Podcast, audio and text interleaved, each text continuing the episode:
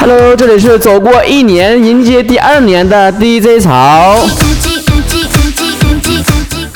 为啥 DJ 潮对时间这么敏感呢？因为 DJ 潮发现了时间能改变人的一个思想和一个人的状态。比如说，十年前 DJ 潮还是一个敏感、脆弱、玻璃心的少年，转眼间十年过去了 第一潮已经成长成为一个敏感、脆弱、玻璃心的中年了。那就除了长岁数没长心呗。一开始的时候，第一潮身边也有一小撮朋友，一些损友，成天捣鼓第一潮是屌丝。后来就不是了，后来是一群人都这么说了。你说啥才开始第一潮跑这队伍里了呢？后来第一潮为了佐证自己不是屌丝，找了很多的科学报告，但是发现都无济于事。比如说，屌丝的平均薪资在两千九百一十七块钱。这说明啥？知道不？说明如果你挣不到两千九，那你在屌丝里面你都是拖后腿的。百分之七十二点三的屌丝觉得自己活得不开心。你说屌丝都开心了，高富帅心里能平衡吗？最让屌丝们放心不下的就是亲情了。因为啥呢？因为屌丝根本没有爱情啊。从不同的行业来讲，农林业屌丝的指数最高，而市场、公关、媒介、运动健身、金融、银行、投资、基金、证券行业的屌丝指数就相对偏低了。这大家伙说了，你说那玩意儿太抽象了，整点具体的，那就告诉你点具体的，唠点干货。屌丝们每天的生活呢都是从简的，餐费呢严格控制在三十九块钱一天以下，住房的费用有一半的人控制在五百块钱以下，五百块钱一个月的房租，朋友们呢，成天去洗浴中心泡窝囊，那都泡不出来那个价啊。而在生活和工作方面，百分之四十一的屌丝呢依靠网络去找工作，而其中大部分的人呢每三年都会换一次工作。怪不得人就说了，跳槽穷一年，换行穷三年。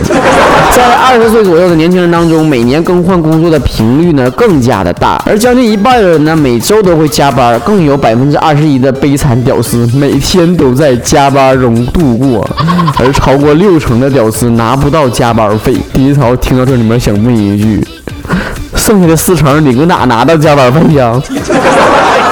即便如此，屌丝们的压力也并不来自于加班，而反倒是人际关系和工作当中不确定性，让职场当中的屌丝倍感煎熬。而在休闲方面，对于大部分屌丝来说都非常的奢侈。将近一多半的人每年的旅游基金只有五百块钱。朋友们呢？作为资深的旅游频道编辑，第一条想给这些人一个建议：五百块钱就别旅游了，梦游吧。比起外出游玩的屌丝们更喜欢宅在家里面，因此呢，百分之六十五点七的人呢选择网络购物为主要的购物方式，而社交类和游戏类的 app 因此呢更成为屌丝在家里面的一个神器了。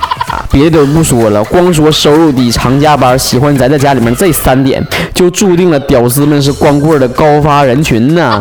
十大光棍职业分别都是作家、民工、歌手、快递员、主持人、销售员、律师、厨师、新闻编辑记者、空姐。你就告诉我吧，你还能干啥？还能干啥？不光棍，告诉我，我就去干。别光说这职业了，就说地域吧。这十大光棍城市里面，辽宁的大连也赫然在里面啊。所以不管从哪个维度去考核，第一潮都注定是光棍加屌丝吗？太苦闷了，我相信。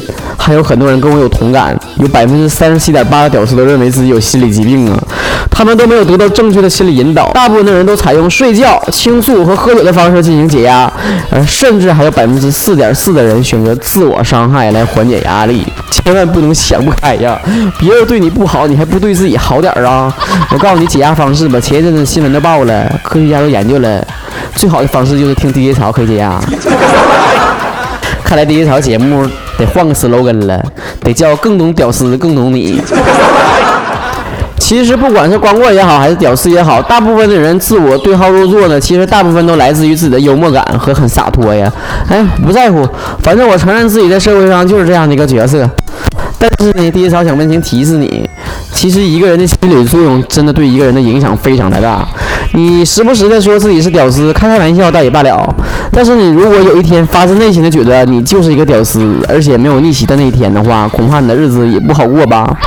所以在光棍节即将到来的时刻，第一潮携手全球一个多亿的屌丝和光棍们，向大家发出真挚的呐喊，那就是：屌丝终有一日会逆袭。